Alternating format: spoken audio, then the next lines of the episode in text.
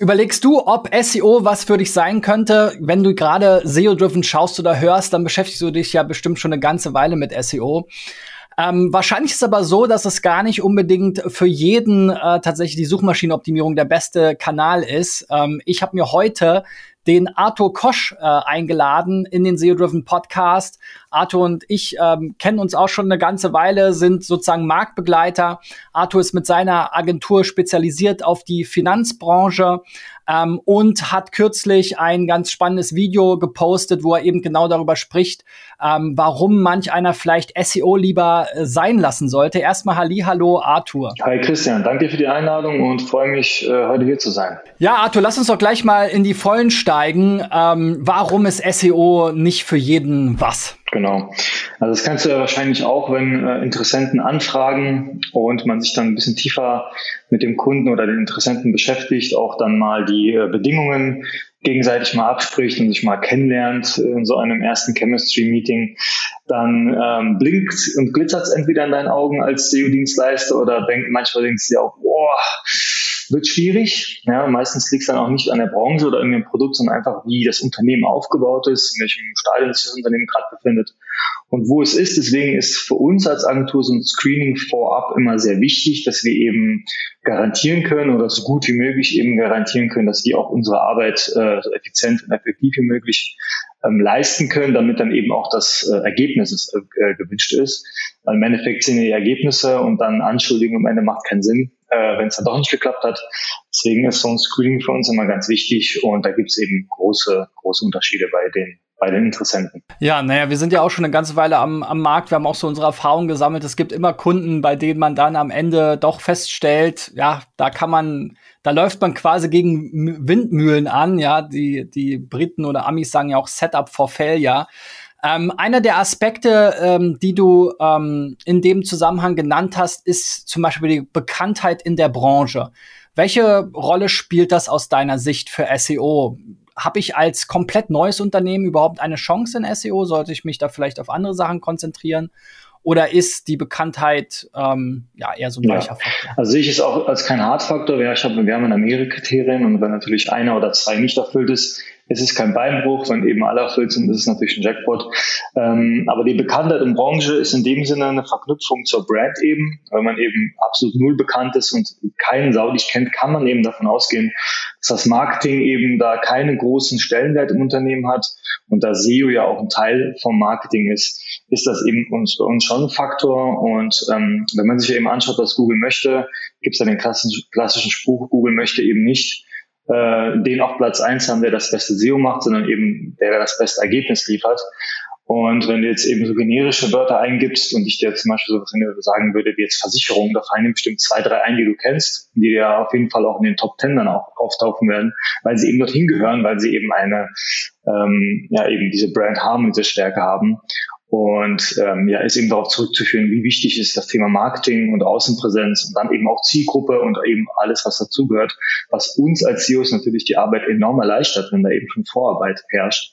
Und deswegen ist das für uns auch ein, ein Faktor, der zählt. Ja, gerade in kompetitiven Bereichen, ihr seid ja da in der Finanzbranche unterwegs, da wird ja mit harten Bandagen gekämpft. Ähm, wenn man dann komplett neu ist, schon alleine durch die Algorithmen von Google, ähm, ja, mit dem EAT-Kriterien, äh, Your Money, Your Life, da kommt man ja als kompletter Neuling, der noch gar kein Standing, ja keine Ruf, äh, gar keine Vertrauenswürdigkeit hat in der Branche, wahrscheinlich gar nicht weit, oder? Ganz genau. Ich sehe es vor allem oft bei den Fintechs, die machen das meistens schon sehr gut, ja, weil die dann auch eine Außenpräsenz haben, dann eher auch als, als ne, wenn dann eben große Raisings stattfinden, dann äh, Finanzrunden und die VCs einsteigen. Da wird auch eben sehr oft davon berichtet, ja, oder auch viele Fernsehkampagnen schalten und eben da schon ihre Hausaufgaben machen. Das müssen jetzt nicht die alteingesessenen Versicherer oder Banken sein, sondern eben auch als neues Unternehmen, was eben dann jetzt gerade frischer Markt ist, wie es eben die Fintechs sind, Fintechs sind oder Injotechs oder andere Startups eben, ähm, die eben verstehen, dass Marketing enorm wichtig ist und ein Schlüssel ist zum Erfolg und ähm, daher eben auch im SEO auch ein wichtiger Faktor sein kann. Ja, äh, ich denke mal auch als Nutzer selber merkt man das ja selbst an seinem eigenen Ver Verhalten. Ne? Also wenn man so eine Tendenz hat, äh, man, man googelt irgendein Produkt und äh, da ist Amazon in den Ergebnissen mit dabei, dann ist die Wahrscheinlichkeit, dass man darauf klickt, schon viel höher, weil man die Marke kennt und, und der Marke vertraut, als wenn man da jetzt irgendwas zum allerersten Mal sieht. Also auch in der Hinsicht kann es sicherlich helfen. Ähm, was wir auch immer wieder feststellen, ist, die, die internen Ressourcen, ähm, die Marketing, ja, Abteilung oder auch wo SEO überhaupt aufgehangen ist. Ja, ist das im Marketing aufgehangen? Ist es am Produkt? Ist es in IT? Das ist ja sehr unterschiedlich je nach, je nach Kunde und Branche. Ähm, welche Rolle spielt das, ob, ob man für SEO quasi überhaupt äh, ja, die richtige interne Aufstellung hat? Ja, ich glaube, das ist so für uns der allerwichtigste Faktor. Ähm, also am liebsten ist natürlich, wenn in-house schon jemand äh, da ist, der den Titel sowas wie SEO-Manager trägt. Da ist schon mal die Voraussetzung da, dass die, die, Unternehmen oder das Unternehmen und die Unternehmensführung sich schon mal klar ist, dass SEO wichtig ist, sonst hätten sie ja intern keinen eingestellt und da die Kosten ähm, auf sich genommen. Ähm, und was so eine Schlüsselfigur dann eben dann im Unternehmen darstellt, ist, dass natürlich die, die, die Schnittstelle zwischen der Agentur und eben dann in-house oder der, der dem Unternehmen stattfindet.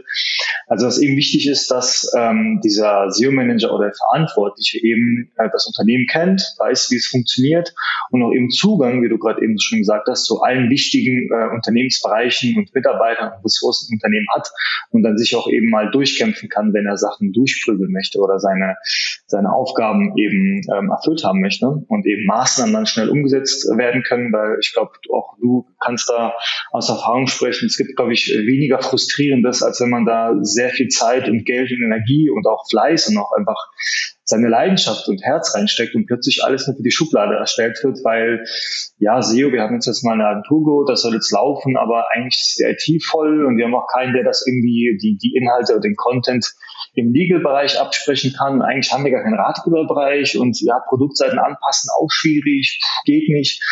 Und deswegen, also wenn man eben kein Inhouse hat, ähm, der eben dafür verantwortlich ist, dann ähm, sollte man wenigstens mit seiner Agentur oder Dienstleister vorher alle Ressourcen absprechen, also was auch vom Unternehmen verlangt wird und auch eben, was das Unternehmen liefern muss und eben welche Ressourcen es bereitstellen muss, dass es eben reibungslos funktioniert. Also wir haben auch einige Kunden, die eben kein SEO in-house haben, aber dafür wir gemeinsam vorab alles definiert haben, dass es trotzdem reibungslos funktioniert. Und das ist, glaube ich, so der, ja, der größte Schlüsselpunkt, ähm, äh, ob es dann wirklich im SEO funktioniert oder nicht. Und äh, ich sage immer so einen schönen Satz, ein SEO-Dienstleister oder ich glaube auch jeder Dienstleister, egal was für einer, ist immer nur so gut, wie es eben die internen Prozesse und Strukturen zulassen. Ja, umgekehrt ähm, haben, machen wir auch immer wieder die Erfahrung, dass dann Unternehmen so denken, ja, äh, wir haben jetzt einen SEO-Mitarbeiter, wir können das jetzt alles alleine machen. den, den Fehler darf man, glaube ich, auch nicht machen, ne? nur weil man jetzt jemanden hat, der vielleicht im ganzen Jahr so viel verdient äh, wie die SEO-Agentur im Monat, ja, ähm, heißt es nicht unbedingt, dass, ähm, dass man jetzt alle SEO-Disziplinen super umsetzen kann. Ähm, da habe ich auch schon viele Gespräche geführt. Ne? Also der, der Inhouse-SEO-Job und da äh, ja, äh, unterscheidet sich ja auch ganz krass äh, in vielen Fällen dann letzten Endes von dem Agenturjob. Also ähm, am besten ist, ist im Prinzip immer, wenn man beides hat. Ne? Also wir als Agenturen kommen halt nicht gut voran, wenn es niemanden im Unternehmen gibt, der sich für dieses Thema irgendwie auch mitverantwortlich fühlt. Aber ähm, ja, oftmals fehlen dann ja die ganzen Experten, Ressourcen und so weiter, ähm, die man eigentlich braucht, um SEO ganzheitlich erfolgreich zu betreiben. Wenn wir gerade dabei sind, sagen wir mal jetzt, der Kunde hat schon ein, äh, eine Marketingabteilung, die haben vielleicht schon eine Be Bekanntheit in der Branche, machen äh, da ihren, ihren Job. Ähm, welche ja so Performance-Marketing-Erfahrung oder andere ja Online-Marketing-Channels ähm, hältst du denn für gute Ergänzung oder auch für gute Voraussetzungen? Ähm, mir würde jetzt im ersten Fall so zum Beispiel Google Ads einfallen, ja, ähm, weil man da vielleicht schon so so ähm, Dinge ablesen kann, schon Sachen testen kann, vielleicht schon Keywords kennt, die besonders gut konvertieren, aber sehr sehr teuer sind oder ähnliche Sachen. Ähm, ja, welche Rolle spielt sozusagen andere Performance-Marketing-Maßnahmen aus deiner Sicht? Genau, also für uns natürlich auch immer sehr gut, wenn dann der, äh, der Kunde schon ähm, im Performance-Marketing erste Erfahrung gesammelt hat und oder den Kanal am besten schon beherrscht und erfolgreich verkauft, weil natürlich alles, was nach dem Klick dann passiert im SEO, erstens mal schwer zu messen ist, vor allem wenn man so ein bisschen in der Dienstleistungsbranche ist und dann eben das in den Vertrieb geht und dann das so ein bisschen sich verläuft. Ähm, aber wenn man eben Performance-Marketing macht und dann eben pro Klick bezahlt, kann man meistens oder hoffentlich davon rausgehen, dass eben dann was nach dem Klick passiert, dann auch schon mal ähm, auf halbwegs guten Beinen steht, also Conversion optimiert, äh, funktionieren die Antragsprozesse, kann man online bekaufen, welche Bezahlmethoden sind da, also eben alles, was eben danach passiert. Und wenn man eben Performance-Marketing macht, ähm, hat man sich eben damit schon beschäftigt, man weiß, ähm, welche, welche Leadstrecken gut funktionieren, welche Antragsprozesse funktionieren, welche Produkte besser gekauft werden, welche schlechter, was sind die Warenkörbe oder eben was noch die, die, die beliebtesten Dienstleistungsprodukte. Da ist das immer ein Riesenvorteil, äh, wenn man eben da schon mal erste Erfahrungen gemacht hat. Natürlich auch in Social Ads. Du hast jetzt eben auch die Google Ads gesagt, das ist natürlich schon mal ein Riesenvorteil, weil eben Keywords schon mal bekannt sind. Man weiß, was gut konvertiert, was schlecht funktioniert. Und dann hat man eben schon mal die ersten ähm, äh, Anhaltspunkte, mit denen man schon mal arbeiten kann.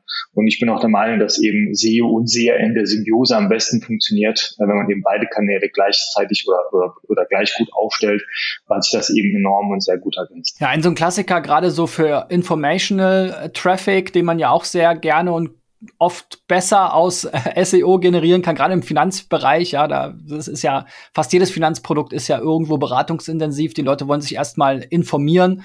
Ähm, da wird ja dann oft spekuliert, ja, bringt uns das überhaupt was? Jetzt haben wir hier einen Ratgeber. Die Leute konvertieren ja gar nicht sofort, gegebenenfalls. Aber gerade da kann ja auch wieder sowas wie Retargeting oder Lead-Generierung, also andere Performance-Marketing-Maßnahmen dazu beitragen, dann eben diese diesen Traffic-Schatz im Endeffekt dann zu heben, den irgendwo SEO überhaupt erstmal sichtbar macht. Ne? Ganz genau, ja. Wenn wir mal über Budgets sprechen, gibt es für dich so ähm, ja so Startbudgets, wo es überhaupt erst Sinn macht. Ja, also ich habe immer wieder, dadurch, dass ich auch diese SEO-Checks mache, natürlich auch ähm, gerade jetzt über über diese Content-Marketing-Maßnahmen viel mit kleineren Unternehmen äh, zu tun, denen ich dann halt äh, so so ein bisschen Coaching sozusagen anbiete über diese, äh, über unsere Webinare und so weiter.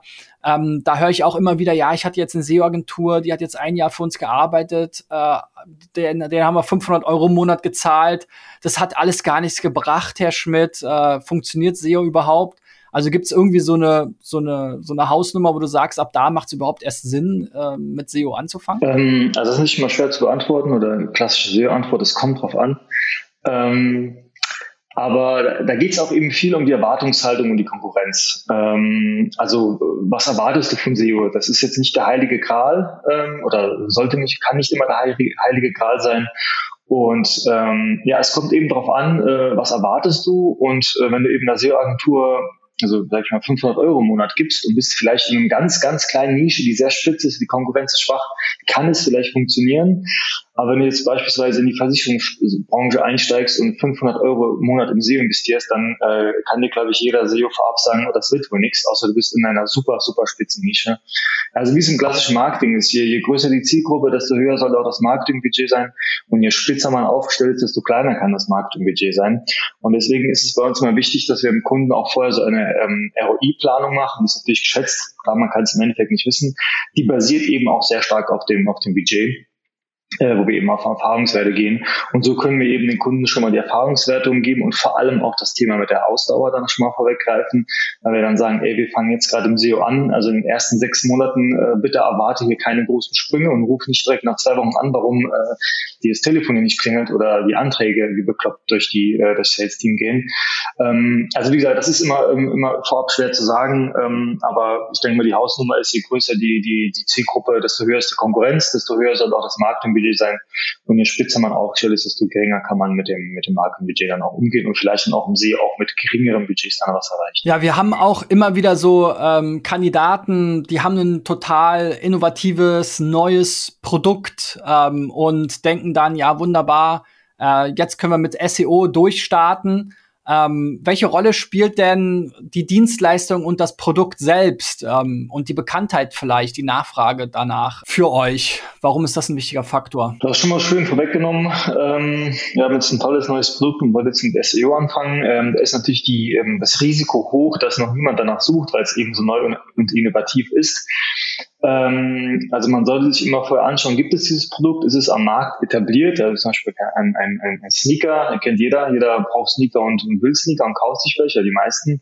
Wenn es so irgendwas komplett Neues ist, kann man natürlich dann den Umweg gehen und sich äh, fragen, ähm, ja, suchen die Leute aber nach den Problemen, ähm, die eben unsere Dienstleistung oder Produkt ähm, dann lösen, dann könnte man eben den, den Anker auf, auf sie auch ähm, werfen und da eben ähm, eine Strategie entwickeln, die funktionieren könnte.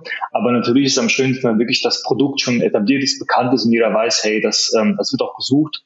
Und deswegen sollte man ja auch mit einer Keyword-Recherche herausfinden, was ist denn das Potenzial wenn es vielleicht nur, weiß ich, wenige Suchen im Monat sind, sollte man vielleicht SEO erstmal auf, ähm, auf die lange Bank schieben und andere Kanäle probieren, bevor man da, da rein investiert. Ja, wir hatten mal so ein, so ein Beispiel, das war ein, äh, ja, so ein, ich würde jetzt sagen, Paketsack, ja, den man in, in die Tür hängen kann, mhm. zu den Zeiten, wo, wo die Mai oder wo viele noch nicht zu Hause gearbeitet haben, ja, und äh, gerade jetzt in den letzten zwei Jahren waren ja viele Leute zu Hause, aber äh, die Idee war da tatsächlich, dass man eben die Pakete nicht mal beim Nachbarn oder im Paketshop oder wo auch immer abholen muss, sondern dass der Paketdienstleister die halt einfach in diesen äh, Sack reintun kann, den dann verschließen und man kann ihn dann wieder nur äh, mit, mit Schlüssel öffnen. Ähm, war, war ein cooles Produkt, innovatives Produkt, ähm, aber kannte natürlich kein Mensch. Also selbst sowas wie Paketbriefkasten, ja, ist so eine Nische. Das sind dann aber meist so fest installierte Dinger, die man halt auch nur bei als Eigentümer irgendwo in seinem Haus installieren kann. Ähm, und da haben wir dann eben auch geschaut, ja, was gibt's da drumrum? Was, was ist eigentlich die Zielgruppe? Und dann sind wir natürlich auch auf, auf so Themen gekommen wie Abstellgenehmigung oder ja, Sendungsverfolgung. Also einfach Leute, die eben viele Pakete versenden äh, oder viele Pakete empfangen, ähm, vielleicht auch schon sich mal damit so ein bisschen beschäftigt haben. Ne? Wenn, man, wenn man sich schon mal damit beschäftigt hat, weiß man, okay, wenn ich jetzt immer mein Paket beim Nachbarn XY abgeben lassen will, dann brauche ich halt so eine Abstellgenehmigung und dann landen die meistens dort. Auch der Paketdienstleister braucht das, damit das nicht bei einem selbst abgibt und so. Das wurde jetzt mit Covid alles ein bisschen gelockert, aber darüber konnten wir dann echt viel äh, Erfolg generieren ähm, was Traffic und so weiter anbelangt. Ähm, und äh, ja, so muss man manchmal so diesen Umweg gehen, ne, um dann solche Produkte und Dienstleistungen ähm, äh, zu über SEO am Ende zu be bewerben in Anführungszeichen. Aber SEO ist auch oft, finde ich, so eine Art Reality-Check. Ne? Also ich hatte gerade vor zwei drei Tagen wieder so ein Gespräch mit jemandem, der halt sagte, ja, wir machen dies, das und das genau so und dann, dann haben wir da gemeinsam in der Keyword-Recherche geschaut, haben uns die Wettbewerbe angeguckt, haben uns die Suchintention angeguckt, haben uns angeschaut, was da so im Markt funktioniert und das war halt alles was ganz anderes. Ne? Und da hat, kann man dann auch manchmal wirklich sagen, okay, SEO, ähm, ja, hat vielleicht den Unternehmer von einem großen Fehler bewahrt oder auch umgekehrt, ja, wenn man Reisebüros oder so, ne? Wir sind viel im, im, Travel unterwegs gewesen vor Covid.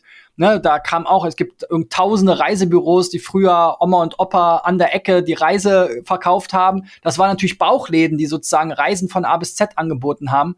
Was es jetzt halt bei TUI im Netz gibt oder ab in den Urlaub und wie sie alle heißen, da brauche ich jetzt nicht noch 7000 Reisebüros, die auch alle den gleichen Katalog anbieten, ähm, und da kann es aber oft dann natürlich ganz hilfreich sein, wenn man dann alles durchgeht und schaut, okay, wo gibt es vielleicht noch Nischen, wo kann man sich vielleicht spezialisieren. Ähm, und so ist ja im Finanzbereich letzten Endes auch. Da gibt es ja auch unheimlich viele Makler und, und äh, Agenturen, die, die da im Markt unterwegs sind. Ähm, wenn die sich nicht nur rein auf den lokalen Bereich konzentrieren wollen, dann brauchen die auch Produkte, Dienstleistungen oder Zielgruppen, auf die sie sich spezialisieren. Ne? Weil im Endeffekt kann ich ja heute fast alles bei Check24 abschließen, wenn ich will. Ähm, ja, also du hattest ja schon mal so ein bisschen dieses Thema Problemlösung angesprochen. Das bringt mich zum nächsten Punkt, auch diese berühmte Customer Journey. Also ähm, ja, wir haben ja eben schon gesagt, okay, da kommt jemand, hat gerade was gegoogelt, der erste Klick. Am besten soll er dann gleich die 100.000 Euro Lösung äh, bestellen. Also äh, worauf, äh, also ist, ist da irgendwas besonders prädestiniert äh, aus deiner Sicht? Ähm, oder kann man eigentlich an beiden enden? Also sozusagen der Tonschuh ist ja oft so ein Impulskauf, aber jetzt so eine SEO-Agentur beauftragen, das macht man ja nicht mal eben mhm. aus der Laune heraus. Ja, mit der Customer Journey äh, sprichst du einen guten Punkt an. Ähm, da wir uns auf die Finanzbranche fokussiert haben, ist, äh, wie du schon angesprochen hattest, meistens sehr beratungsintensiv und der Informationsbedarf ist natürlich riesig. Ähm, was so ein bisschen konträr zum E-Commerce steht, da ist es ja meistens in der Regel ja umgekehrt. Das sind, da dominieren ja eher die Transaktionssuchanfragen im Vergleich zu Info Informationssuchanfragen. Und da ist eben so ein, ähm, in der Finanzbranche der Content eben ein Riesenhebel, ähm, weil man eben da den, den größten Großteil der Suchanfragen ähm, äh, dann eben abgreifen kann. Und wir hatten mal eine, ähm, einen Kunden gehabt, äh, war so ein bisschen auch das Thema hier war äh, ähm, äh, Verantwortung, was Sie eben angesprochen haben, ähm, wollten sehr voll durchsteigen, war auch ein riesen, äh, riesen Unternehmen, also ein Konzern gewesen, äh, haben uns aber die Prämisse gesagt, ja, wir dürfen an der Webseite nichts ändern, also weder Produktseiten anfassen, nicht mal Teile Meta-Descriptions, da dürfen die Texte nicht verändert werden, gar nichts. Wir dürfen uns aber im Ratgeberbereich austoben äh, den es noch nicht gab. Der wurde dann extra dafür erstellt und äh, war natürlich ähm, suboptimal, aber dachten wir, komm, die, die Challenge, äh, die, äh, die, äh, die nehmen wir an. Und haben dann eben uns auf drei Produkte fokussiert, die eben da auch das Prio dann in dem, in dem Jahr hatten bei dem Kunden und haben dann um die Produkte eben dann die, ähm, die, ähm, die Ratgeber generiert. Erstmal eng angefangen, ja, also bei den conversion-nahen Themen und sind immer ein bisschen weiter rausgegangen, bis du eben dann diese ganze Bubble dann gefüllt hast. Ja, da spreche ich auch gerne mal von der Topical Authority. Also unser Ziel ist es im SEO, speziell in der Finanzbranche, dass jede einzelne Suchanfrage, die sich gestellt wird, dann auch wirklich beantwortet wird bei dem Kunden und bestmöglich auch hochwertig und äh, so beantwortet, dass der Kunde auch seine Antwort bekommt. Und das Interessante, was dann eben passiert ist nach, äh, nach paar Monaten, ich glaube nach einem halben Jahr, dass dann die Produktseiten an sich, die wir eben ja gar nicht anfassen durften, dann in den Rankings gestiegen sind. Also sie waren beide oder alle drei Produkte, die wir eben äh, ähm, ähm bearbeitet haben, waren auf der teilweise Seite 2, Seite 3 und sind dann nach dieser Bearbeitung in die Top 10 geschossen, teilweise sogar auf Platz 1, Position 1, obwohl wir gar nichts dort gemacht haben. Und da ist so ein bisschen auch die Spezialisierung, was wir in der Finanzbranche da auch so, ähm, so, so interessant finden und spannend finden, weil auf der Produktseite, also Finanzbranche sind es vielleicht eine Handvoll, Handvoll Produkte, 10, 15 oder 20, wenn es mal viel sind. Ähm, bei manchen Fintechs ist es auch nur ein Produkt und E-Commerce ist ja meist ungefähr, da sind ja manchmal 1000 bis zu Millionen Produkte. Und äh, man sich dann auf diesen 10 oder 15 Produkten ja auch tot optimieren kann, ja, irgendwelche WDF, IDFs und dann passt man zum hundertsten Mal den Titel an, aber das ist ja nicht, was Google sagt, oh wow, ihr habt einen Titel da irgendwie zwei Sätze geändert, ich katapultiere euch jetzt von 8 auf 1 bei irgendwie 50.000 Suchanfragen im Monat. Ähm, und ähm, da ist eben der Punkt, warum die Customer Journey so lang ist, ähm, ist meistens der Schlüssel darauf, dass eben viel Informationsbedarf benötigt ist und da eben Content ein Riesenhebel ist, wenn man da eben die, die Topical Authority ähm, da erfüllt. Und deswegen nochmal der Satz, ich sage, also unser Ziel ist es immer, dass wir alle Suchanfragen, die sich interessant stellen, auch bedienen können und auch dann in den auftauchen. Also Google sollte einfach an uns nicht mehr vorbeikommen, wenn es um dieses Thema geht. Ja, sehr, sehr spannendes Thema. Ich finde, da hat sich so in den letzten Jahren auch so ein bisschen es wieder gedreht. Es gab ja diesen Trend zu diesen holistischen Ansätzen, ja, holistische Landing Pages hat ja auch ein äh, ehemaliger Agenturkollege mal so geprägt in Deutschland, wo man dann eigentlich versucht hat, alle Seiten und alle Inhaltende zusammenzukratzen und unter einer URL zu konsolidieren. Mittlerweile geht es wieder so ein bisschen in die Auf Ausdifferenzierung, wie du gesagt hast, dass man eben vielleicht Produktseiten hat und dann nicht dort 50.000 äh, Wörter Text hat, ähm, sondern eben wirklich auch Content Pieces, die individuell den, den in dem Cluster die ganzen Keywords beantworten. Also da äh, kann ich nur beisteuern, das sehen wir auch. Ähm, manchmal ist es dann für Kunden, die quasi schon länger dabei sind, so ein bisschen ähm, ja frustrierend, ne? Weil vor fünf Jahren oder was haben sie irgendwie alles zusammengezogen, weil da hat man ihnen gesagt, ja, du darfst nicht mehr für jedes Keyword eine einzelne Seite haben. Dann gab es nur noch diese holistischen Seiten. Jetzt versucht man es wieder so ein bisschen auszudifferenzieren, passend zu den Suchintentionen und so weiter aber ist auf jeden Fall im Moment äh, ja der der der Weg, ne, wie wie der Mandalorianer sagen würde. Ähm, wir haben ja jetzt schon so ein bisschen, wir sprechen ja schon ein bisschen immer so an, am Rande auch über Erfolge. Eine typische Frage ist ja auch, wie lange dauert SEO? Ähm, was denkst du, welche, ja, welche Art von Erwartung kann man mit SEO erfüllen oder welche Erwartungshaltung, ähm, mit welcher Erwartungshaltung sollte man SEO lieber nicht machen, um beim Kernthema des Podcasts zu bleiben? Ja, also ich glaube, wenn man ähm schnelle Erfolge und direkt Umsatz sehen möchte, ist SEO, glaube ich, nicht das richtige Verein. Äh, ist meistens auch ein, äh, ja, eine Herausforderung für Fintechs oder Startups, die sagen, ja, ich weiß gar nicht, ob es uns im Jahr noch gibt. Ich muss unseren Investoren jetzt liefern, sonst, ähm, ja, sonst, sonst bekomme ich Probleme.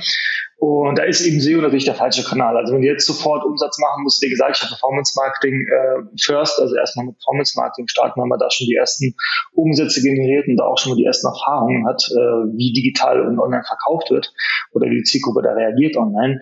Ähm, und da sollte man sich eben genau, also man muss halt einmal in den Kanal investieren, also ob es jetzt eine Agentur ist oder am besten Mitarbeiter und Agentur, da investiert man mal enorm viel Geld für Mitarbeiter, auch das, der Herrbereich muss da viel arbeiten, ähm, da muss viel aufgebaut werden, man muss natürlich das Vertrauen auch dann haben, dass SEO irgendwann mal erfolgreich werden kann.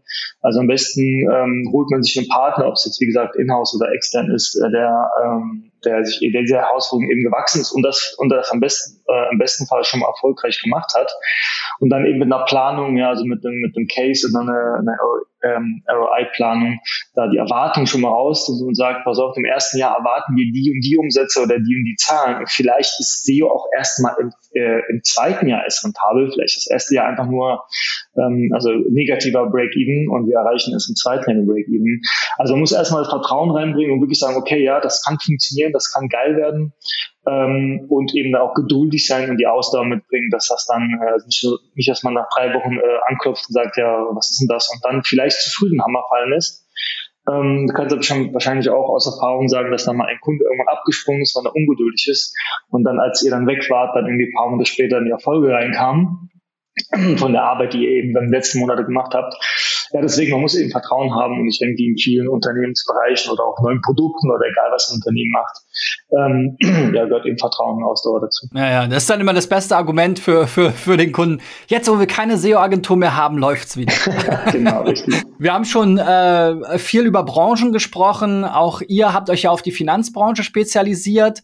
Ähm, warum ist denn die Finanzbranche für SEO so gut geeignet und welche Branchen sind vielleicht aus deiner Sicht nicht gut geeignet? Ja, also ich glaube, SEO ist eigentlich für jede Branche gut geeignet. Ich denke, der Ansatz ist ein bisschen anders. Ähm, wir, also ich, mein Geschäftspartner der Eulen, kommen ja aus der Finanzbranche. Im SEO haben da ja quasi SEO auf High Level gelernt, wenn man so möchte, äh, und sind dann eben dann, dann raus nach drei Jahren, haben dann die Agentur gegründet.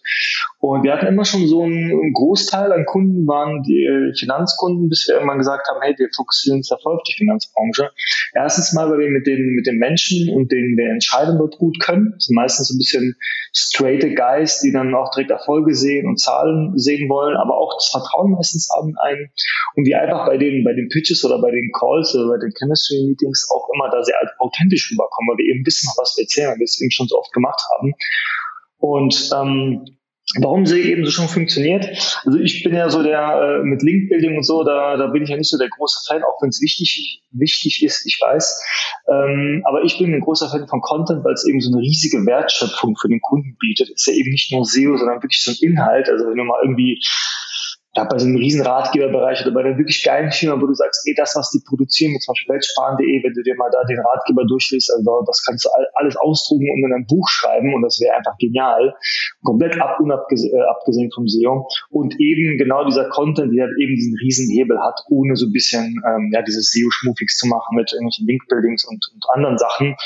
Und ähm, ja, deswegen ist für, die, für mich die Finanzbranche so, so, so spannend, so geil, weil man wirklich eben mit diesem mit hochwertigen und dieser, dieser Wertschöpfung, die er mit Content generiert, auch viel erreicht und auch dann ähm, die gewünschten Zahlen erreichen kann. Ja, sehr cool. Ich äh, bin äh, ja gespannt, wie es bei euch weitergeht. Ich äh, verfolge es ja immer mal äh, wieder. Du bist ja auch äh, einer der Kollegen, die sehr ähm, ja, aktiv in Social Media sind. Vielen Dank an dich, Arthur, und bis bald. Ciao, ciao. Danke, Christian. Ciao.